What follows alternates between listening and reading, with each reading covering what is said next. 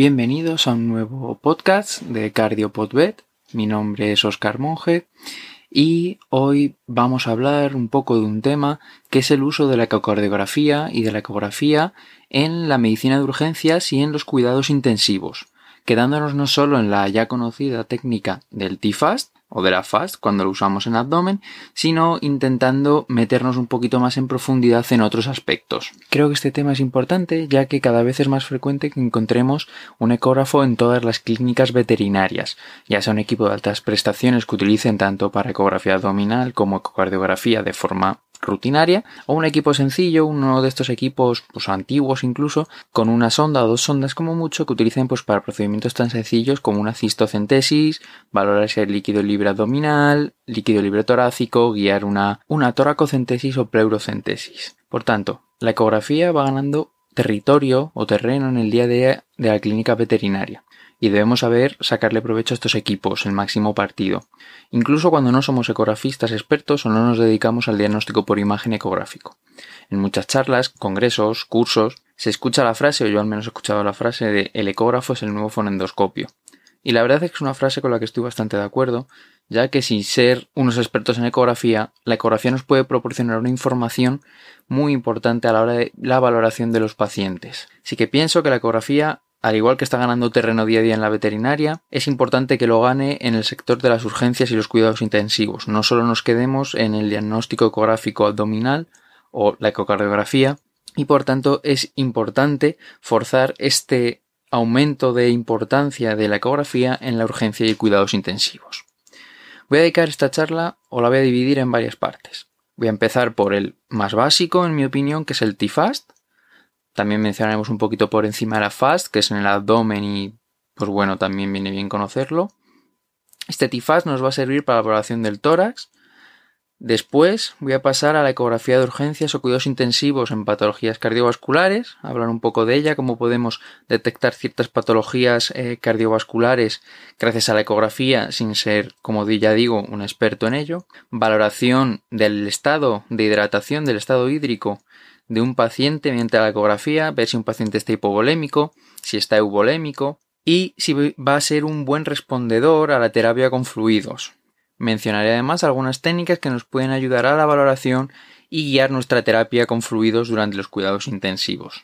La ecografía torácica de urgencias es bastante habitual que si trabajamos en urgencias nos lleguen animales atropellados que se han caído desde un piso por la ventana, sobre todo en verano, es decir, animales politraumatizados.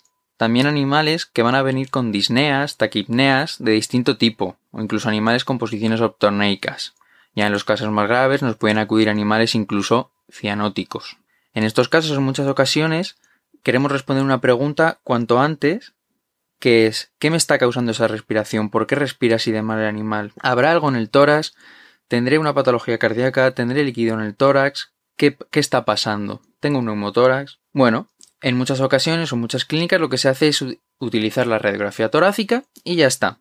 Puede ser una opción, pero eh, teniendo en cuenta que tenemos pacientes con un compromiso respiratorio grave, es posible que necesiten de una terapia con oxígeno, una oxigenoterapia inmediata y una valoración rápida para ver qué terapia iniciamos cuanto antes, es decir, iniciar la terapia de soporte vital. Algunos de ellos además no van a soportar el manejo necesario para una radiografía, no van a tolerar que los tumbemos en decúbito lateral o incluso que los tumbemos en decúbito supino, que sería en muchos de estos casos fatal podemos empeorar muchísimo el estado del paciente. Es verdad que puede ser una opción esta radiografía torácica, pero también tenemos que tener en cuenta, por ejemplo, si hago una radiografía torácica y el animal tiene un derrame pleural, la información que voy a obtener de esa radiografía torácica es que tengo un derrame pleural. Punto. No voy a obtener más información porque no voy a poder ver mucho más si el derrame pleural es severo. Por tanto, en estos casos, en mi opinión es muy importante la ecografía. ¿Por qué? Porque puedo tener el animal con oxígeno en todo momento. Desde que llega y entra por la puerta, puedo ponerle oxígeno, mover mi ecógrafo hasta donde esté el animal y hacer la ecografía. No necesito colocarla en ninguna posición en específico. En la posición en la que el animal ventile de una manera más correcta, él respire mejor, lo podemos dejar en esa posición y nos adaptaremos nosotros a su posición. Moveremos nosotros la sonda y buscaremos cómo podemos obtener las imágenes que nos interesan sin tener que mover al animal en absoluto. Y voy a responder respuestas de manera muy rápida. La curva de aprendizaje al principio nos puede costar un poquito, pero en cuanto vemos unos cuantos casos se nota que en, incluso en 30 segundos puedes llegar a diagnosticar qué es lo que está pasando al animal y empezar con la terapia. Alguna de las cosas que podemos ver, por ejemplo, también es el edema, que aunque el gol estándar es la radiografía torácica, se puede ver mediante ecografía. Podemos ver si este edema va es de origen cardiogénico o no, si hay una masa, si esa masa está sangrando, y además voy a poder guiar mi procedimiento terapéutico, ya que si tengo que hacer la toracocentesis o pleurocentesis, pues voy a poderla guiar con la ecografía. En mi opinión, realizar tanto una pericardiocentesis como una toracocentesis teniendo ecógrafo sin ecógrafo es una negligencia. Es decir, si yo tengo disponibilidad de poder tener un ecógrafo, esos procedimientos los tengo que hacer bajo ecografías. Si no tengo disponibilidad de hacer un ecógrafo y puede ir alguien con un ecógrafo y el animal lo va a aguantar, va a aguantar esa espera, también creo que es una obligación el que hagamos estos procedimientos bajo ecografía, ya que en todo momento vamos a ver la aguja, qué estamos pinchando, cuánto volumen dejamos, todo eso. En el caso de la, de la pericardiocentesis, obviamente, lo veo más grave, ya que pinchar sin ecógrafo puede resultar en pinchar el miocardio, producir arritmias, empeorar el estado del animal general. Si nos guiamos por la bibliografía más habitual, hay dos protocolos eh, para evaluar el tórax con ecografía en la medicina de urgencias. Uno de ellos es el examen TIFAST, donde vamos a tener tres puntos en cada hemitórax, donde colocaremos la sonda. El primer punto va a ser la zona dorsal del tórax entre el séptimo y noveno espacio intercostal. Luego vamos a tener otro punto que será la zona de proyección cardíaca entre el quinto y tercer espacio intercostal en la zona de la unión costocondral. Yo para este punto recomiendo más palpar el tórax, notar el choque de punta y ahí es donde pondremos la sonda. Y luego un abordaje que es común para los dos emitoras que es el subsifoideo, es decir, la apófisis sifoide, colocamos la sonda apuntando hacia la cabeza del animal y podremos valorar con unas angulaciones casi todo el tórax. Es un examen rápido, con unos puntos específicos de visualización, para ver las alteraciones más comunes, neumotórax, derrame pleural, edema, podremos valorar también el corazón, podremos incluso valorar si hay presencia de vísceras en el tórax, etc. Otro examen que viene descrito es el examen BedBlue, que está extrapolado de humana, que es la valoración que se realiza de un paciente en cama, hospitalizado, mediante la ecografía de patologías respiratorias, pulmonares, etc. También va a servir para la valoración torácica, tiene una serie más de puntos eh, que hacer a lo largo del tórax y pues es un poquito más completo que el TIFAST a lo mejor y se utiliza sobre todo para valorar la evolución de un paciente, pues por ejemplo con edema pulmonar, valorar esa evolución después de la terapia diurética en caso de ser cardiogénico, por ejemplo. Por último, y aunque no es un método reglado que aparezca en los libros, yo el que realizo y recomiendo sobre todo en pacientes que no sean críticos es un barrido completo del tórax. Creo que no nos cuesta nada, es rápido, en 2-3 minutos lo tienes hecho, a no ser que sea un mastín que a lo mejor tardas 5 minutos, pero creo que nos aporta mucha más información y no se nos va a pasar nada. Porque si solo visualizamos puntos concretos del tórax, es posible que nos podamos saltar cosas. Nos podemos saltar una masa, nos podamos saltar una costilla rota, nos podamos saltar incluso el edema pulmonar, ya que hay veces que hay líneas B en determinados espacios intercostales, pero no en otros. Entonces, yo recomiendo hacer un barrido completo, desde dorsal a ventral, por todos los espacios intercostales, o uno sí, uno no de arriba abajo no cuesta mucho. Yo generalmente lo hago en transversal, es decir, con la sonda, el marker apuntando hacia la cabeza del animal y perpendicular a las costillas. Así veo las dos sombras de las costillas y el espacio intercostal.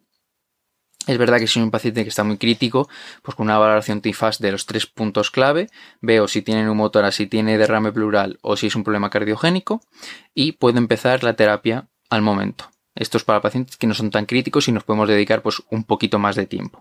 Aún así, en este caso, tendremos que hacer también ambos hemitórax y no vamos a necesitar, como digo, colocar al animal en una posición en específica. ¿Qué vamos a buscar en estos exámenes ecográficos de urgencias del tórax? Como ya he nombrado, la presencia de la línea B o colas de cometa. ¿Qué son estas líneas B? Son unas líneas blancas que parecen artefactos que van a aparecer desde la línea pleural hacia la profundidad del parénquima pulmonar. Van a ser líneas hiperecogénicas. Por eso se llaman colas de cometa. Se ve blanco que va hacia dentro del pulmón. Van a ser perpendiculares a la pleura. Y como digo, van desde esta pleura hacia la profundidad. Va a significar que existe una presencia de líquido en este parénquima pulmonar que permite penetrar en parte a estos ultrasonidos. Por tanto, nos va a ser indicativo de posible edema pulmonar o alteraciones en el parénquima pulmonar, neumonías como por ejemplo la neumonía por aspiración. Estas colas de cometa o líneas B van a aumentar en número y en el número de espacios intercostales en las que la vamos a encontrar, según la severidad o la extensión del problema que tenga el animal. Por tanto, no solo va a servir para el diagnóstico, sino también para la valoración de la terapia, ya que si tenemos un edema pulmonar con múltiples líneas B en múltiples espacios intercostales y utilizamos furosemida y volvemos a repetir el examen y ya vemos que hay menor número de líneas B y que ocupa menos espacios intercostales, quiere decir que está funcionando nuestra terapia y que está mejorando. Esto sería patológico. Lo que veremos si es un pulmón, un tórax normal, fisiológico, serán lo que llamamos las líneas A. Estas líneas A van a ser paralelas completamente a la pleura y esto es un artefacto puro y duro de reverberación de la pleura en un pulmón bien aireado. Estas líneas A, como digo, son fisiológicas, es lo que se debe ver en un animal sano. Una cosa que podemos ver muy evidente va a ser el derrame pleural o pericárdico, sobre todo si son derrames abundantes. Hay que tener en cuenta que lo vamos a ver mejor según la posición que está el animal en las zonas declives. Es decir, si el animal está en decúbito external, pues cuanto más nos acerquemos al esternón, más fácil nos va a ser ver la presencia de este derrame pleural. El derrame pericárdico, al estar dentro del saco pericárdico, pues obviamente lo vamos a ver siempre alrededor del corazón, exceptuando la base cardíaca, y eh, hay menos variación por culpa de la posición. Estos derrames, sobre todo el pleural y el pericárdico, suelen ser anecogénicos. Y en el caso del derrame pleural lo encontraremos entre las capas pleurales parietal y visceral. En caso del derrame pericárdico, vamos a ver este contenido, como digo, rodeando el corazón dentro de la bolsa ecogénica. Es verdad que si hay derrame pleural y derrame pericárdico, hay veces que podemos confundir una cosa con otra y que tengamos dudas. Hay que tener en cuenta una cosa, como ya he dicho. Esta bolsa pericárdica cubre por completo el corazón exceptuando la base cardíaca y la salida de los grandes vasos. Por tanto, si tenemos un derrame pericárdico, en esa zona del corazón no veremos líquido. Mientras que si es un derrame pleural, sí que habrá líquido también por esa zona, ya que ocupa el espacio entre las dos pleuras. Dentro de estos derrames vamos a poder ver estructuras ecogénicas que pueden ser compatibles con fibrina, si lleva un tiempo ya establecido ese derrame, por ejemplo, que lo podemos ver como hilos unidos a las diferentes capas o incluso formando masas. También podremos ver coágulos. Hay que tener cuidado de no confundir estos coágulos, esta fibrina, con tumores, con neoplasias.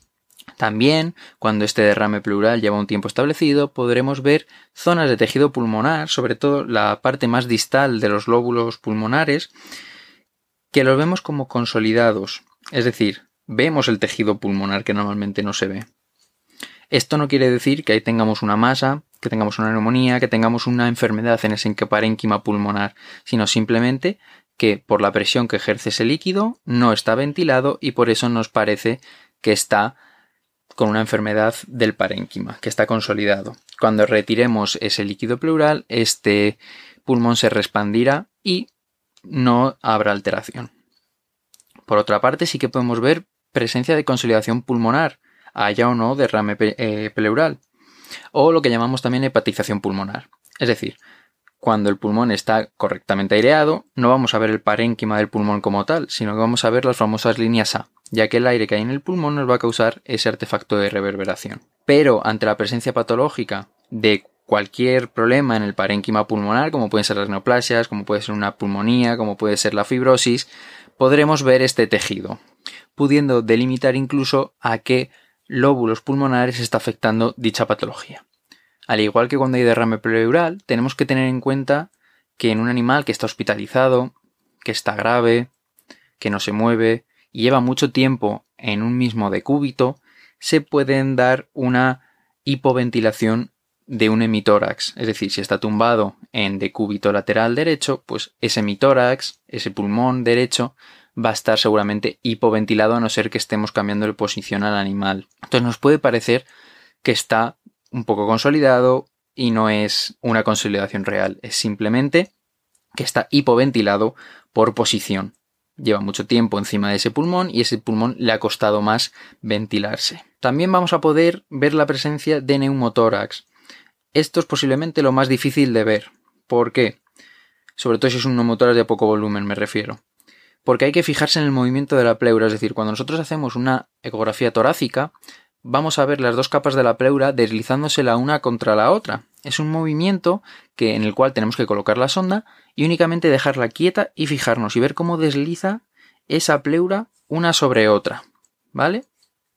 Cuando hay neumotórax, sobre todo si es de poco volumen, si es de mayor volumen podemos ver incluso escalones, pero si es de poco volumen, el único signo que vamos a ver es que esta pleura no se desplaza. No existe ese desplazamiento de vaivén de una de las pleuras sobre la otra, sino que como está al aire, vemos solo lo que sería la pleura parietal, pero la pleura visceral el aire no nos la deja ver. Por eso digo que es importante no solo mirar en ciertos puntos, ya que si es un neumotoras, por ejemplo, muy leve, lo vamos a encontrar en la zona más dorsal del animal o la zona, sí, más dorsal según en qué posición esté. Y a lo mejor no tiene por qué afectar a todos los espacios intercostales. Entonces tendremos que movernos para buscarlo y localizarlo. Es verdad que el neumotoras es una de las cosas más complicadas de ver vamos a poder ver patologías en la pleura, vamos a poder ver adherencias, masas, cualquier alteración en la pleura e incluso vamos a poder llegar a ver fracturas en las costillas, ya que de la costilla realmente lo único que vemos en la ecografía es la superficie y su sombra. Si hay una fractura, obviamente esta superficie la vamos a ver alterada. Vamos a poder ver la presencia de hernias diafragmáticas, ya que vamos a ver órganos abdominales dentro del tórax o incluso llegaremos a poder ver hernias pericardio-peritoneo diafragmáticas. Es decir, vamos a ver una víscera dentro del pericardio. Es verdad que estas hernias están descritas por traumatismo, sobre todo en gatos, pero a mí siempre me ha quedado la duda, ante un traumatismo, ¿qué se va a afectar antes? ¿Un saco medianamente rígido y fino como es el pericardio o el miocardio, que es un músculo como tal? ¿Qué es lo que se va a poder romper antes? ¿Esa bolsa o el miocardio, va a haber alteración en el miocardio. Entonces yo pienso que muchos de esas hernias peritoneo pericardio diafragmáticas son más bien de origen congénito que de origen traumático. En animales disneicos vamos a poder valorar si existe un edema y si existe este edema por causa cardiogénica o no. Es decir, vamos a poder hacer una valoración inicial cardíaca. Esto es lo que me refería con poder ver patologías cardíacas o medio diagnosticar patologías cardíacas con una ecografía de urgencias. No vamos a diagnosticar todos los parámetros cardiológicos que se hacen en una ecocardio reglada. ¿Por qué? Porque solo vamos a hacer dos cortes, dos, tres cortes. Y vamos a hacer dos, tres medidas, no vamos a hacer más. Una vez que veamos que este edema es de origen cardiogénico y tratemos, cuando el animal esté estable, será necesario la realización de una ecocardiografía reglada para hacer una valoración completa de la hemodinamia y del estado de ese corazón, tanto funcional como anatómico. Como digo, vamos a hacer dos cortes en el área cardíaca para hacernos idea de si este edema pulmonar, este edema pulmonar es de origen cardiogénico o no. Vamos a hacer desde el emitórax derecho el corte longitudinal de cuatro cámaras y el corte transversal a la altura de la válvula aorta. En ello vamos a valorar únicamente el tamaño de las cámaras, es decir, por ejemplo, en el corte transversal a la altura de la válvula aórtica, lo que vamos a ver es el ratio atrio izquierdo aorta. Vamos a valorar en el longitudinal de cuatro cámaras la, contractilidad, la presencia de masas y también vamos a ver si hay dilatación tanto de las cámaras ventriculares como de las cámaras atriales. También, y como hablé en otro podcast, en este examen de urgencia vamos a poder hacer incluso esta medida de la vena pulmonar a arteria pulmonar que nos puede ayudar también a guiarnos sobre si el edema es de origen cardiogénico o no. Es muy importante hacer estos cortes en pacientes disneicos que nos llegan a la clínica y no son politraumatizados, sino que vienen disneicos, taquimneicos, porque aunque, como digo, no vamos a llegar al diagnóstico del problema cardíaco, es decir, pues a lo mejor no llegamos a decir que es un problema mitral, o no llegamos a decir que es una estenosis aórtica, o no llegamos a decir que es una cardiomiopatía hipertrófica en el caso de los gatos. Pero sí que vamos a ver si es necesario que ese animal empiece el tratamiento con furosemida, ya que en el caso de no ser un edema pulmonar o un problema pulmonar de origen cardiogénico, o incluso que no sea edema pulmonar, que sea otra patología respiratoria, y empecemos la terapia con furosemida por curarnos en salud, en muchas circunstancias va a ser contraproducente y no le vamos a estar haciendo ninguna ayuda, ningún beneficio a este animal. En gatos, además, tenemos que tener en cuenta que cuando nos llegan de urgencia, con mucho dolor, respirando mal, incluso de repente nos llegan con que no mueven las extremidades posteriores, podemos irnos a pensar que ha sido un traumatismo, que a lo mejor ese gato se ha caído desde un armario, cualquier cosa así. Y sin embargo, con este examen ecográfico de urgencias, si hacemos tanto valorar parénquima pulmonar como corazón, pues a lo mejor vemos un atrio aumentado de tamaño y a lo mejor incluso vemos un coágulo en el atrio y descartamos esa opción del politraumatizado o que se ha caído desde un armario y lo que pasa realmente es que ese animal ha tenido un trombombolismo aórtico y por eso no mueve las extremidades posteriores, tiene muchísimo dolor, por eso el animal está mal, respira mal, etc. Y que sin embargo, si hacemos a lo mejor una radiografía, esto se nos puede escapar. Como he dicho al inicio, este examen tiene su variante abdominal, que va a tener cuatro puntos de visualización. Una zona en la vejiga, una zona en el lado derecho, en el que es la zona hepatorrenal, en el lado izquierdo la zona esplenorrenal y también el corte subsifoideo. Todo esto nos servirá igual para buscar efusiones, masas, masa sangrando, etc. Estos exámenes eh, de urgencia son muy útiles en la elaboración de animales politraumatizados. Y además, como se pueden hacer de manera repetida durante la noche o el día que estén hospitalizados, nos puede ayudar a detectar sangrados de forma temprana, porque recordemos que no todos los animales politraumatizados sangran al momento del golpe, sino que se pueden producir zonas de necrosis y empezar a sangrar posteriormente. En cuanto al uso de la ecografía y ecocardiografía en los cuidados intensivos, el examen se puede hacer con el paciente en su jaula, sin necesidad de tener que andar moviéndolo hasta otra sala, tenerlo que poner en posiciones que el animal pueda encontrarse peor, etc. Por lo tanto, es una ventaja en pacientes críticos. El protocolo va a ser muy similar a los casos de urgencia, lo único que ya sabremos qué cosas tiene el animal que estamos buscando, incluso tendremos imágenes anteriores para poder comparar. Va a servir para evaluar la presencia de los sangrados, como ya he dicho, en animales politraumatizados, por ejemplo, o tras una cirugía. Y nos va a servir para guiar la terapia, con fluidos como pueden ser las transfusiones sanguíneas. Si un animal es sangrador o no es sangrador, nos puede guiar en cuanto a necesito hacerle una transfusión o no necesito hacerle una transfusión, guiándonos también criterios hematológicos, etc. Evaluar la eficacia de nuestro tratamiento. Es decir, como he dicho, con las líneas B en el edema pulmonar, puedo valorar si han disminuido, han desaparecido, etc voy a poder evaluar la evolución posquirúrgica. No solo los sangrados, sino a lo mejor yo hago la extracción de un cuerpo extraño en intestino y puedo ver si está habiendo fugas por, esa zona donde ha abierto el intestino, si hay reacción peritoneal excesiva, si está empezando a haber líquido en esa zona, etc. También un uso que se utiliza en humana y que cada vez yo creo que se puede utilizar más en veterinaria es valorar en los pacientes ingresados su estado de hidratación, su estado hídrico y si es necesario instalarles o no terapia con fluidoterapia. En este caso hablo de la evaluación de la volemia de un paciente y ver si es un candidato para la fluidoterapia. Esto nos va a ayudar tanto a no quedarnos cortos con la fluidoterapia como a no pasarnos. Hay varios métodos. El más extendido en la literatura veterinaria, en los artículos, es el uso de la vena cava caudal, ya sea por su abordaje subsifoideo, hepático o paralumbar.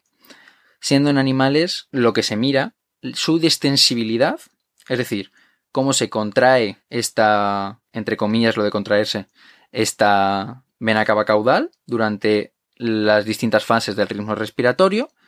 Cuando hay una extensibilidad mayor del 24%, se considera que va a ser respondedora a la fluidoterapia, es decir, que necesita hidratación.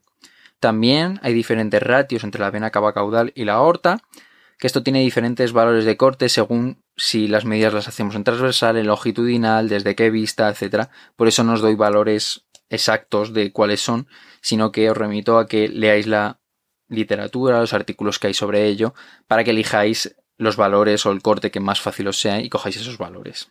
En medicina humana, además de esto, se utilizan otros, parámetros que envuelven al uso de la ecocardiografía en estos cuidados intensivos.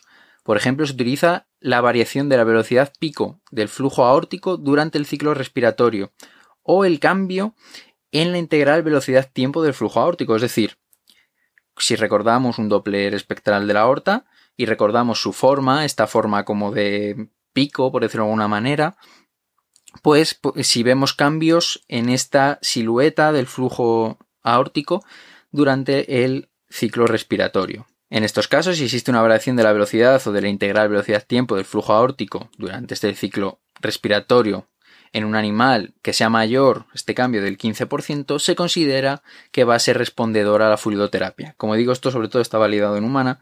En veterinaria sí que hay algún artículo, pero bueno, yo esto lo he leído más en artículos de humana que de veterinaria. Esto además va a poder utilizarse para saber si un paciente necesita que iniciemos la terapia con fluidoterapia y no solo cuando la tenemos que iniciar, sino a cuándo la tenemos que parar.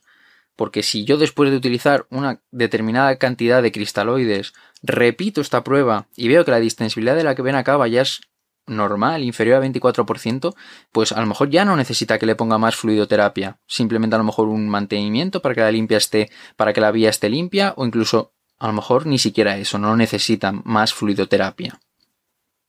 Simplemente si ya bebe él, pues con que beba el agua ya nos valdría. Este método yo lo veo bastante útil, sobre todo, por ejemplo, en pacientes cardiópatas y renales, es decir, que tenemos alteración tanto en el corazón como en el riñón y que nos llegan pues una descompensación renal y nos llegan deshidratados. No vamos a poder utilizar una fluidoterapia muy agresiva y sin control como a lo mejor nos haría pensar el problema renal en plan de necesito que este riñón esté bien perfundido, necesito arreglar esta deshidratación, pero claro, tenemos que tener cuidado con la descompensación cardíaca. Por tanto, este método nos puede venir bien para saber hasta qué punto podemos poner la fluidoterapia, ir poniendo bolos de cristaloides y ir viendo cómo evoluciona esta volemia del paciente y saber cuándo parar. También nos puede servir para la evaluación hemodinámica. En algunos casos hay cirugías cardíacas, desde un CAP o una reparación valvular, que tuve suerte de poderla ver en, en unas estancias, pues eh, vamos a tener que evaluar ciertos parámetros cardíacos. También debemos evaluar si hemos cerrado, por ejemplo, bien esa comunicación, ese CAP, si hay cambios de presión en una estenosis pulmonar. Es decir, vamos a tener que hacer en los cuidados postquirúrgicos una ecografía o una ecocardiografía buscando determinados parámetros sobre todo. Como digo, he tenido la suerte de poder ver una cirugía con circulación extracorpórea donde el posoperatorio casi me pareció más complejo que la cirugía en sí, aunque parezca mentira. Y en este caso, cada 30 minutos hacía un corte ecocardiográfico para evaluar la contractilidad del ventrículo izquierdo, es decir, evaluar esa contractilidad cardíaca, ver si estaba todo funcionando bien, sobre todo una vez que se retiró un marcapasos externo que se había colocado el animal. Nos van a ayudar también para visualizar la posible presencia de trombos, ausencia de flujos sanguíneos en las extremidades en los trombombolismos felinos, por ejemplo, también nos puede ayudar la ecografía mediante el uso del Doppler. hemos de tener en cuenta que no solo se utiliza para urgencias y cuidados críticos. La ecografía, como ya he dicho, en la clínica diaria cada vez tiene más importancia. Por ejemplo, ya hablé de él un artículo que habla sobre el point care ultrasound, es decir, utilizar ciertos cortes o puntos de la ecografía para diagnóstico para evaluación, para tratamiento, para ver pronóstico. En medicina humana es una herramienta que cada vez hay más artículos y más y se utiliza más. En veterinaria deberíamos ir de la mano de esto, ir aprendiendo de ellos y ir haciendo Esto no son todos los métodos que hay para utilizar en urgencias y cuidados intensivos, son solo algunos que yo he leído, que a mí me parecen interesantes e intento dar un poquito más de visibilidad. Como ya he dicho, la curva de aprendizaje no es larga o demasiado compleja o complicada. Únicamente es hacer en animales sanos y comparar luego cuando nos venga un animal que esté mal, que esté alterado. Pero como digo, también vale en la clínica diaria y como ya dije en el podcast de la exploración física. Ya hay artículos que hablan sobre el uso de la ecocardiografía o la ecografía incluso usando una sonda convex para hacer un point care ultrasound en el corazón de los gatos para evaluar si hay patología cardíaca subclínica o no, y no se vieron grandes diferencias. Es decir, si el, el, veterinario clínico creía que estaba alterado, luego en muchas ocasiones era verdad que estaba alterado. Y cuando el veterinario clínico le parecía que no estaba alterado, en muchas ocasiones no lo estaba de verdad. Por tanto, es de utilidad ya que estamos diagnosticando gatos subclínicos en los que podemos tenerlos mucho más controlados incluso si es necesario iniciar con la terapia farmacológica. Y no esperar a que este gato nos acuda de urgencia con disnea porque esa patología cardíaca se ha descompensado por todos lados. Por tanto, esta ecografía de urgencias y de cuidados intensivos nos va a ayudar a ahorrarnos sustos, a poder hacer una terapia controlada y mejorar, en definitiva, el cuidado y el pronóstico de nuestros pacientes. Espero que el podcast os haya sido de utilidad, espero que pongáis en práctica estas, estas técnicas.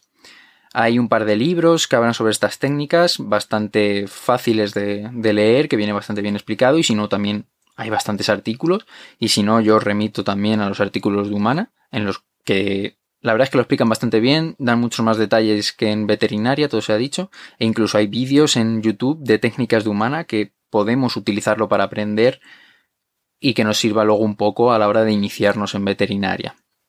Como siempre digo, para cualquier duda o si queréis bibliografía podéis escribirme al mail cardiopodbet.gmail.com y no tengo ningún problema en ceder esta bibliografía. Vamos, en daros la referencia de esta bibliografía.